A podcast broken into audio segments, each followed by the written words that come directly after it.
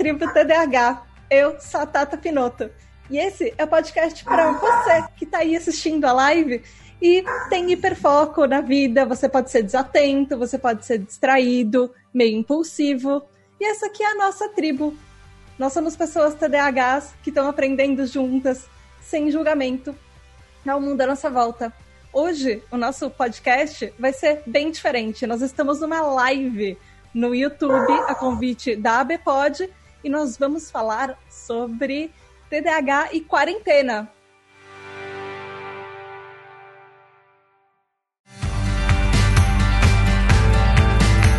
Eu convidei os nossos TDAH Hypers, que inclusive eles que votaram no episódio de hoje, no que, que a gente vai falar hoje no nosso assunto, que são os nossos apoiadores.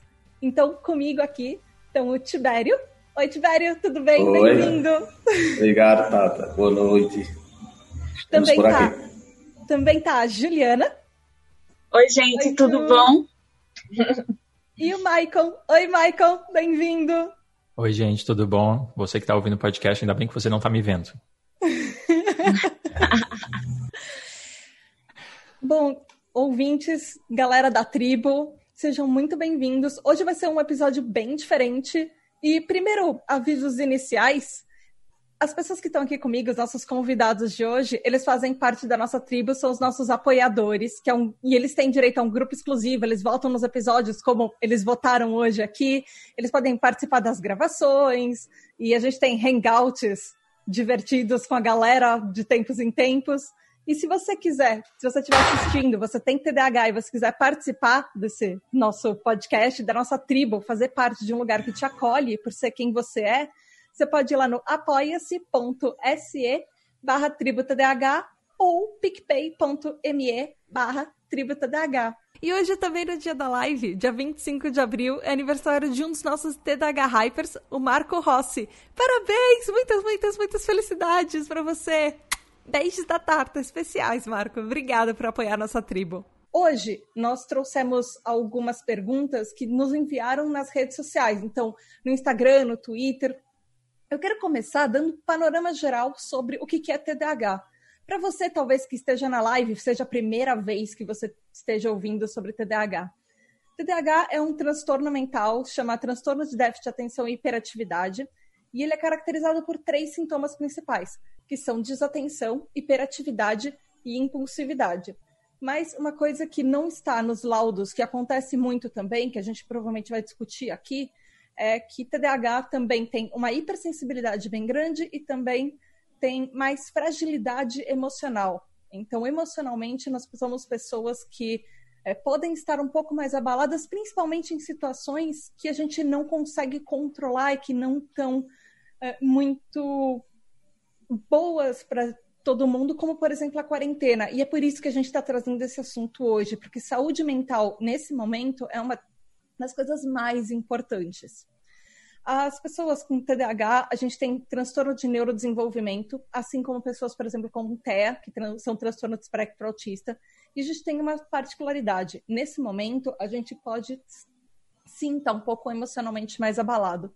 Eu queria começar perguntando para o Maicon, para a Ju, para o Tibério, como é que vocês estão na quarentena? Vocês estão bem? Como é que está sendo essa transição dessa, desse período que a gente antes virava uma vida super agitada, saía para trabalhar, tem família, tem que fazer coisa de casa e de repente preso dentro de casa, quarentena o tempo inteiro. Como, vo como vocês estão? Tibério, e aí? Como é que você tá? Você tá bem? É, estou bem, mas eu diria que é bem mais difícil do que o dia a dia, né? É bem mais complicado. É uma adaptação bem nova mesmo, assim, que eu estou tentando me adaptar, mas ainda estou assim um pouco ansioso, um pouco desagendado, digamos assim, um pouco descompromissado, às vezes hiperfocado até a madrugada, ainda estou um pouco descontrolado, digamos assim. Mas uh, ainda estou dando conta das atividades, sempre que dá. Ju, e você? E aí? Então, é, tá bem diferente e eu tô sentindo que eu tenho um superpoder. Como a gente sempre comenta lá, cada TDAH ele é diferente. Então, por exemplo, é, eu estou num espaço, eu estou sozinha, meu, meu marido está trabalhando durante o dia e eu estou ficando sozinha. Então, eu tenho silêncio e eu posso hiperfocar facilmente. Aí, enquanto eu faço um trabalho ou outro, aí eu digo, não, eu posso fazer duas coisas ao mesmo tempo, então eu acabo é, fazendo outras coisas, é, arrumando a, a, roupa, botando roupa para lavar, então eu estou me sentindo muito hiperativa também é, nesse momento. E também bastante ansiosa, não estou conseguindo parar em casa, mas o trabalho está indo bem. E aí, Michael, e você? Bom, bem como já disseram aí, cada TDAH ele tem uma, um comportamento diferente, né? Tem uma forma diferente de encarar as coisas. Eu acho que eu sou a pessoa mais feliz dessa quarentena porque eu não preciso sair de casa. É uma coisa que eu nunca gostei de fazer, então para mim tá ótimo. Mas, claro, usando algumas estratégias de como, por exemplo, fugir das notícias e tirar um dia, um momento do meu dia para me atualizar para saber se lá fora não está tudo virando zumbi e se eu precisar levar o lixo eu posso sair com segurança. Mas fora isso, está tudo tranquilo. Isso que você falou de não, é, não ficar muito em cima das notícias, isso é importante, isso faz parte da nossa saúde mental. É, inclusive, nós tivemos uma pergunta que fala exatamente sobre isso. Como que a gente faz para cuidar da nossa saúde mental até usando um pouco sobre hiperfoco que a Ju falou, quando todo momento a gente está sendo bombardeado de perguntas e, na verdade, não só perguntas, mas de notícias toda hora, toda hora falando só sobre Covid, só sobre quarentena. É, para explicar um pouco para quem não entende um pouco do termo, é, hiperfoco é uma coisa que ela é só de quem tem transtornos mentais é um momento que o seu cérebro desliga, literalmente, para tudo que está em volta e você fica focado única e exclusivamente em um, assunto, um assunto. Pode ser uma coisa que você está fazendo ou por causa da ansiedade, você fica muito ligado, por exemplo, é, em um único assunto e você entra numa, num ciclo vicioso que você só fala sobre isso, você só pensa sobre isso, são coisas que podem acontecer ao mesmo tempo também. Então, eu queria saber, assim, como é que vocês estão com esse hiperfoco é, na quarentena? O Michael falou que ele está tá tentando liberar um pouco, está tentando tirar um pouco a atenção dos assuntos que são mais tensos, do tipo notícias trágicas de Covid.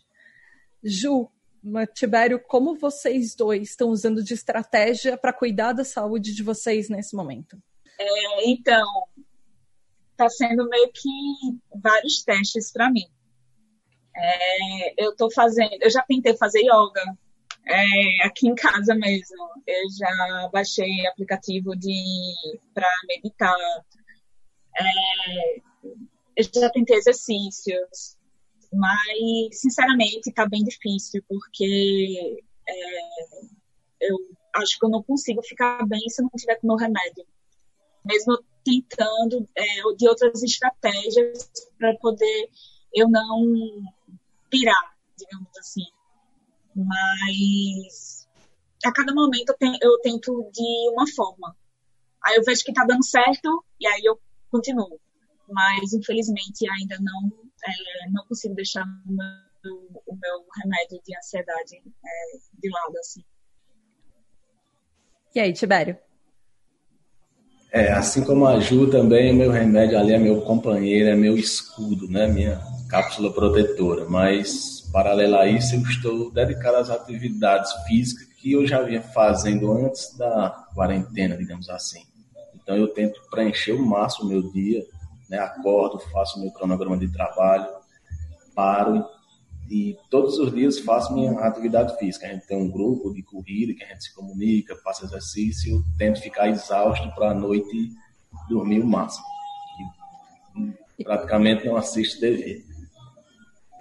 E Maicon, você quer, quer compartilhar mais alguma técnica, alguma coisa que você faz que está te ajudando? Eu eu estava, estava conversando com meu sogro hoje e ele falava assim, cara, eu não aguento mais, eu já não aguento mais as fake news do Facebook, já sei o que, que o jornalista vai falar na TV, conheço cada prego que tem nessa minha casa aqui e tal. No meu caso, eu, pelo TDAH ser aquela coisa meio muitas ideias, quero fazer muitas coisas. Nessa quarentena, eu como professor tenho que gravar videoaula, tenho que fazer as coisas. Eu, eu estou desincubando um milhão de projetos que eu tinha incubado e eu estou dedicando minha energia a isso. Já gravei uns cursos é, que eu tinha programado para liberar para os alunos. Já adiantei duas semanas de aula em vídeo aqui. Já fez Hoje... cirurgia. É, quem tá me vendo, gente, isso aqui não é porque eu sou desastrado e acertei a cabeça, não. Eu fiz uma cirurgia. E aí a gente vai, assim, ó, vamos seguindo. e uma pergunta muito interessante. Essa, essa vai ser complicada. é do nosso TDH Hyper, o Antônio Eduardo. Ele falou assim: como lidar com a impulsividade nas compras hum, que causa por causa dessa comodidade do delivery? E aí? Olha só, eu peguei um, um dos meus cartões e eu coloquei, escondi na minha gaveta e tirei alguns aplicativos do meu celular e principalmente de comida para eu não sair gastando. Acho que foi a única forma que eu encontrei para poder não ser tão impossível com isso. Michael, e aí?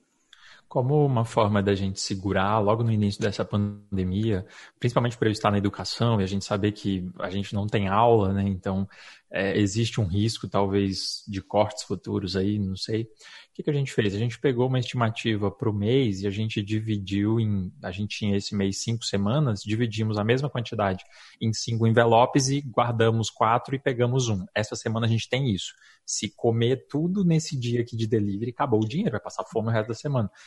Então, a gente está conseguindo. De vez em quando a gente faz uns caixa dois, assim, mas nessa parte a gente está conseguindo lidar bem com os envelopes. E aí, Tibério? É, eu agradeço a minha esposa, que ela que controla assim, a parte de pedido de cartão de crédito. Eu já nem uso cartão de crédito. Ela que, que diz se eu tenho limite ou se não tenho. Né? Meu limite é com ela.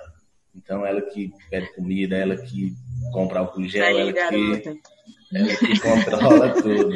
É isso aí, o homem é a cabeça, só, a mulher é o pescoço. Eu aproveito só nas TPM dela, que ela quer comer chocolate, e eu pego o embalo. Mas fora isso, não, estou me controlando em tudo.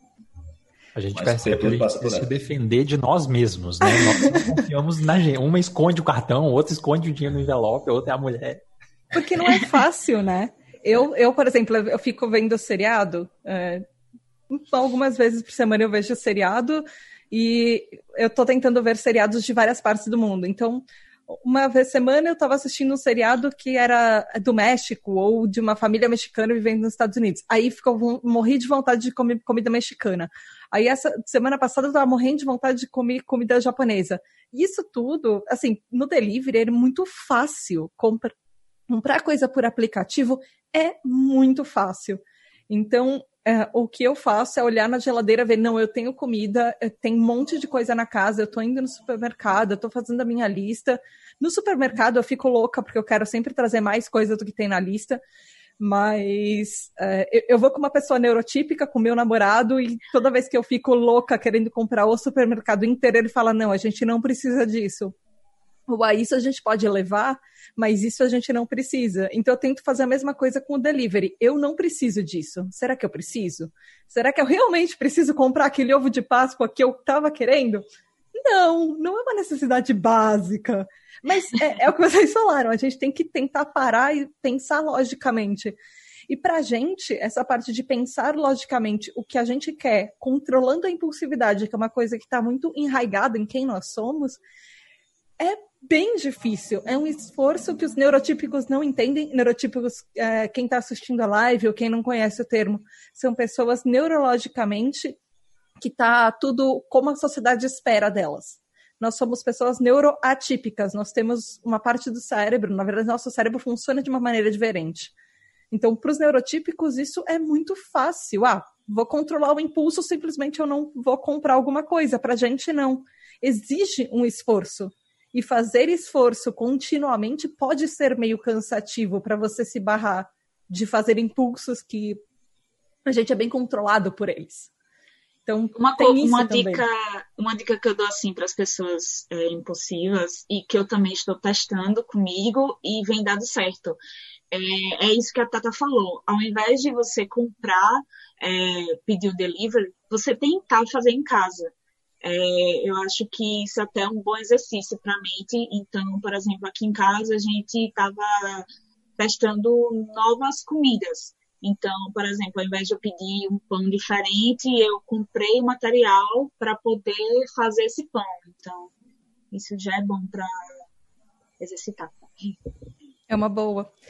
E eu, tem uma pergunta bem interessante também, que é de Bizes Oliveira, no Instagram, que perguntou assim: é, perguntou, na verdade, para a gente falar sobre TDAH e sono, porque é, ela falou é, que na quarentena a qualidade de sono diminuiu muito e, tá ten... e essa pessoa ela está tendo muitos pesadelos frequentes.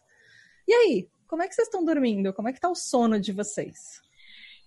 Eu vou só ficar ouvindo a conversa de vocês, porque assim, eu fui abençoada e eu não tenho problema nenhum com sono. Eu faço parte dos 30% do, dos TDAHs que dormem bem. então, assim, eu durmo o dia todo, se você quiser. Então, podem discutir aí. Eu tô quase nessa daí de, de ser abençoado e não ter problema com sono. A minha questão é, se é, eu deitar para dormir, eu durmo. E morreu, sabe? No dia seguinte eu não lembro nem do que eu sonhei. Então, é, eu, nossa, tem muito tempo que eu não tenho pesadelos. Eu durmo. A questão é que geralmente eu vou assim até umas duas, três, quatro horas da manhã com planos tentando dominar o mundo. Sabe, Pink Cérebro?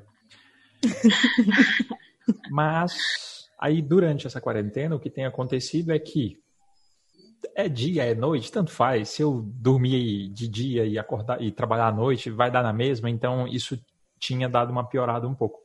Agora, dormir para mim está sendo uma benção, porque não dá para virar, né? Mas então tá tudo certo. E aí, Tibério? E você, como anda seu sono? Meu sono anda bem, né? Eu, eu tenho assim, o meu horário de dormir, agenda ali às 11 horas, naquela hora eu desligo o computador, desligo a internet, desligo tudo. E tento fazer uma alimentação leve mesmo. Depois das 16 horas eu praticamente só como fruto, uma proteínazinha no máximo. Nada de café, chocolate, um lanche pesado. E eu noto que tem me ajudado bastante. Isso é e, é bom. E com a hora certa de dormir. Naquele dia, todo dia, 11 horas, no máximo, eu estou dormindo. Me desconecto ali do mundo e vou até na manhã seguinte. Isso é bem difícil, porque a gente já tem um pouco de problema com o horário, manter o horário. E manter uma rotina de sono, ela pode ser bem desafiadora para a gente. É, no episódio 8 do Tribo TDAH, a gente falou sobre TDAH insônia. E tem, tem, alguns estudos muito interessantes que eles falam que naturalmente os TDAHs têm mais dificuldade, tanto para pegar no sono, manter uma boa qualidade do sono, para dormir cedo, porque, uh, como a gente estava falando antes, a gente tem mais dificuldade de concentração. Então, à noite, geralmente, quando está tudo muito quieto, é quando a gente tem mais facilidade para despertar a mente, fazer tudo o que a gente precisa, porque a gente tem menos distração, tem menos estímulo ao nosso redor. Então, isso que acontece é que 50% das crianças TDAHs, elas, a partir de aproximadamente 12 anos, já podem sofrer com problemas de sono. Para os adultos, isso piora bastante. São 70% dos adultos que TDAHs que já podem ter, que podem ter problema de sono, demora mais de uma hora para cair no sono. E são números muito grandes mais de 80% dos adultos com TDAH acordam muito mais de uma vez durante a noite. Tem aquele sono de dorme, acorda, dorme, acorda. Por isso que é bom você manter uma boa higiene do sono, para você poder tentar ter uma qualidade de sono melhor, porque qualidade de sono ruim leva a pesadelos. Nós somos pessoas que já têm mais pesadelos porque a nossa cabeça não para mesmo quando a gente está dormindo. E isso pode acontecer. Do tipo, você ficou pensando numa coisa a semana inteira ou o dia inteiro e você, você vai sonhar com aquilo. Então, pode ser que você esteja com uma noite de sono ruim ou com pesadelos, porque você não está relaxando o suficiente à noite para ter uma higiene do sono boa e você não deixa a sua cabeça relaxar para ela estar tá calminha antes de dormir. E não, não é uma coisa ruim, é uma coisa que acontece muito com a gente que é TDAH não se culpe por isso. Cada um, é, nós somos todos muito diferentes entre nós, mas tem algumas coisas que nós tem, que nós podemos ter em comum, que você pode fazer, por exemplo, parte desses 70% que dorme mal, ou, por exemplo, a Ju, o Michael, que são as pessoas que estão no 30% que até dormem legal. Tibério, tem uma pergunta sua aqui. Você quer puxar essa pergunta? Você quer que eu leia para todo mundo? Quero que leia, porém não quero responder. Quero que, que ajude, ajude. A mulher não pode estar aí do seu lado. O Tibério, quando a gente estava pedindo perguntas e participação das pessoas nesse episódio, o Tibério mandou uma pergunta que foi assim: como conviver na quarentena ao lado de pessoas mantendo um bom relacionamento, principalmente com as críticas familiares de pessoas que não entendem o nosso TDAH? Pessoas que criticam por a gente estar no celular toda hora, ou por a gente estar trancado no nosso quarto, no nosso cantinho, procrastinando atividades domésticas e coisas assim. Ju, Maicon, e aí? Suei aqui. Eu também, eu tô com a mão suada. Meu marido tá bem ali do lado para escutar essa conversa. Se vocês quiserem, eu começo a, a, a pergunta polemiquinha. Vai, fala aí. Bom, a, o primeiro passo é uma coisa que eu acho que a gente fala bastante na nossa tribo. Tentar explicar para as pessoas que a gente convive sobre o TDAH. E eu sei, eu sei que às vezes não é fácil porque muita gente vai olhar para você e falar: ah, tudo bem, nas primeiras vezes vai, as pessoas escutam, mas depois elas começam a achar que isso é desculpa que a gente está dando. Ah, você não fez isso porque você está distraído, mas não você não pode ser tão distraído assim. Isso não pode ser do TDAH, mas é. E, e ter uma conversa franca, falar com as pessoas, ser aberto, olha, falar, isso para você pode ser fácil, mas para mim não é é uma base de, de relacionamento. E é uma base com todo mundo.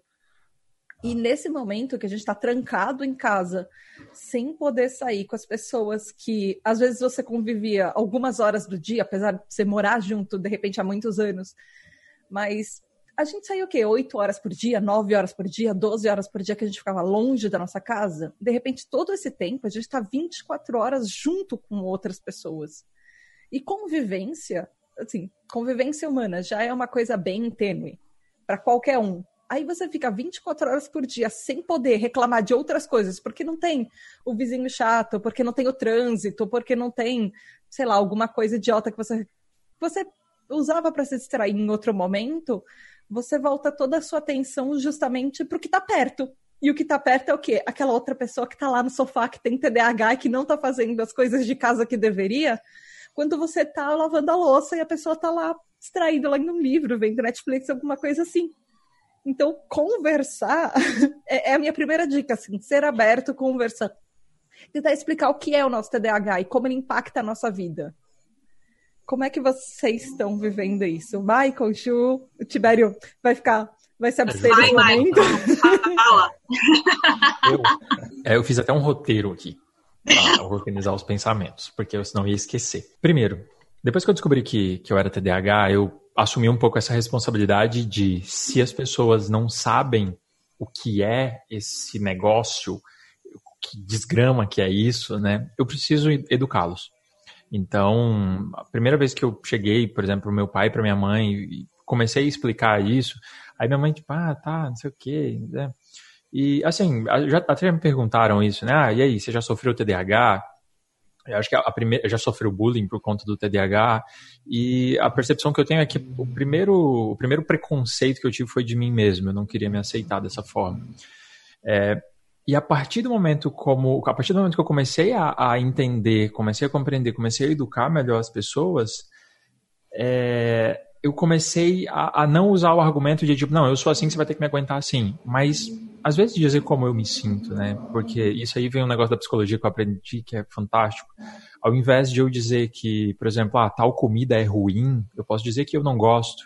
Então, aquilo que a pessoa fala, eu não vou dizer que ela foi grossa ou que ela foi rude, mas eu me senti ofendido ou que eu me sinto invalidado com algumas coisas. E aí, esse tipo de conversa, ele tende às vezes, no, nos auxiliar, né, a ser um pouco mais, um pouco mais aberto nessa conversa. Mas, por outro lado, aí vem a questão da gente se cobrar, né, eu, não, eu não, também não vou usar isso como desculpa, mas eu também preciso, ah, se eu esqueci de fazer um negócio, gente, eu passava o dia inteiro me corroendo com aquilo, né, uhum porque às vezes a outra pessoa não falou por mal, então a gente tem uma cobrança muito forte na gente com relação a isso. Então acho que a gente entender por meio de terapia, por meio de, de é, comportamentos positivos ali, seja lá o que, que você faz da sua vida, se você planta bananeira para resolver isso, não sei, mas cada um vai ter uma, uma forma. Então, é, hoje eu tenho um, uma convivência assim muito bacana com a minha esposa, principalmente, ela me entende muito, de vez em quando ela, ah, não sei o que, eu pedi para você colocar, e eu, oi? Aí ela, tá, deixa pra lá. Então, eu tava morando com, com os meus pais e recentemente eu me casei. E assim, eu saí de três pessoas que, que não acreditavam assim no, no meu TDAH, simplesmente achavam que eu tinha que prestar atenção nas coisas é, e não dava muito valor para apenas uma pessoa. E assim, é, nessa lua de mel, né, que está praticamente é, com, essa, com o coronavírus, a gente está se conhecendo ainda mais. E, Nossa, que maravilha, hein? Né, imagine, acho que eu espero que eles não queiram se separar de mim, mas enfim. Tá Somos tá duas, bem... Está sendo é, um dia atrás do outro, é, aprendendo, né? Vamos lá, não, não deu certo, vamos para o próximo dia porque conviver como namorado, a pessoa olhava, tipo assim, por algumas horas, mas quando você casa, é totalmente diferente. Caramba, vou estar com aquela pessoa 24 horas por dia. E sentindo na, na pele. E eu sei que não é fácil para as pessoas que são neurotípicas conviver com alguém que tem TDAH. E eu estou fazendo isso com isso, eu estou tentando ensinar o que é o TDAH é, quando eu morava com os meus pais, eu não entendia muito bem o que eu era, que eu até brinco com, com o pessoal lá no grupo, que eu falo que eu praticamente conheci o TDAH, meio que descobri que eu tinha em dois momentos. Porque uma coisa que eu quero que também as pessoas que estão assistindo a gente entendam, TDAH não é somente falta de foco, não é prestar atenção. Tem muita, tem uma gama de coisas é, que, que, a, pessoa tem a pessoa tem ansiedade, a pessoa tem baixa autoestima, a pessoa tem algumas pessoas que já levam para depressão. No caso, eu tenho ansiedade, eu tenho hipersensibilidade. E eu sei que não é fácil para a pessoa que está convivendo comigo. É, eu, na verdade, além de educar, é, tipo, ensinar como é que eu funciono, porque eu não posso dizer que eu estou ensinando como é, como conviver com uma pessoa com, com TDAH, porque cada TDAH é diferente. Então, assim, é, eu também exercito para eu tentar melhorar e é, usar ferramentas que não, que não acabem chateando no nosso dia a dia. Então, uma das coisas simples, assim, que eu ensino para ele é meio que, assim, relevar certas coisas. É, por exemplo, se eu esqueci de fazer alguma coisa, eu explico para ele que não foi por querer, não foi é, porque eu queria esquecer, eu não quis fazer. Não, simplesmente saiu da minha gavetinha aqui, da minha mente, que, é, que eu tinha que fazer aquilo. É, às vezes eu, é, eu fazia isso com meu irmão. Eu pegava uma coisa do meu irmão, botava em um canto e esqueci ele, cadê a minha coisa? Então, sumia. Sumia completamente. E, então, é, as, coisas, eu... as coisas de TDAH, elas desaparecem na nossa mão, mas Desaparece. elas desaparecem. Pois é. Aí agora quem está sendo né, o meu o meu foco de esconder as coisas é o meu marido. Então, assim, é uma das coisas que eu também estou exercitando. Fico, ó, eu peguei o celular e eu botei aqui. A tesourinha dele eu botei aqui. Então, mais ou menos isso. Então, assim, resumindo, é, me exercitando para eu dar o meu melhor, para não os meus sintomas, o que eu tenho, não afetar tanto a vida dele, que eu sei que de certa forma afeta, mas ao mesmo tempo também ensinando a ele como é que como é que eu sou, como é que é o TDAH, o que é o TDAH. E aí é isso. Tem é, alguns números de estudos que a gente que eu pesquisei e a gente já falou mais sobre esses assuntos nos episódios 4, que são TDAH e desequilíbrio emocional, e do episódio 9, TDAH e rejeição. Mas é, é são alguns números que são bons a gente retomar, que assim, aproximadamente 40% das pessoas com TDAH, elas também podem sofrer de outras comorbidades. Comorbidades são é, condições que acontecem junto com o TDAH, por exemplo, TAG, transtorno de ansiedade generalizada, é, depressão, são algumas condições que são comuns. E até 99% dos adolescentes e adultos com TDAH, a gente já é mais sensível ao mundo ao nosso redor. Então, falar coisas pra gente do tipo, você não fez isso direito, é o que o Maicon falou a gente vai ficar remoendo aquilo o tempo inteiro, o dia inteiro na nossa cabeça. E para a gente vai ser muito mais penoso e doloroso do que você falar isso para qualquer outra pessoa, a outra pessoa falar, ah, ok, tudo bem. E cinco minutos depois a outra pessoa passa esse, é, esse sentimento. Mas pessoas que têm TDAH, pessoas que têm TAG, tá? transtorno de ansiedade generalizada, quem tem depressão, às vezes coisas pequenas vão acumulando e em um momento a gente estoura. Um momento todo mundo estoura, mas quando você ficar remoendo esse pensamento ruim na sua cabeça, esse potencial negativo, as coisas não vão melhorando para ninguém. Por isso que é importante a gente conversar e explicar o TDAH, para a gente também abrir um pouco o peito e se sentir um pouco melhor e conviver um pouco mais com as pessoas que estão à nossa volta. É, tem algumas uh, várias perguntas, nós tivemos umas cinco, seis perguntas sobre produtividade e organização. E, e, eu queria tentar resumir um pouco essas perguntas e queria saber assim, como é que vocês estão evitando para procrastinar nessa quarentena e como é que vocês estão fazendo para se organizar? Porque quando você tem muito tempo livre, você tem 24 horas para fazer alguma coisa, às vezes parece tempo demais e às vezes parece que a gente fica muito livre. Como é que vocês estão fazendo? Acho que a Ju quer falar. Oh, Oi, Ju. Uma agenda para trabalho, uma para lista das coisas que eu tenho que fazer, tanto de trabalho quanto da vida.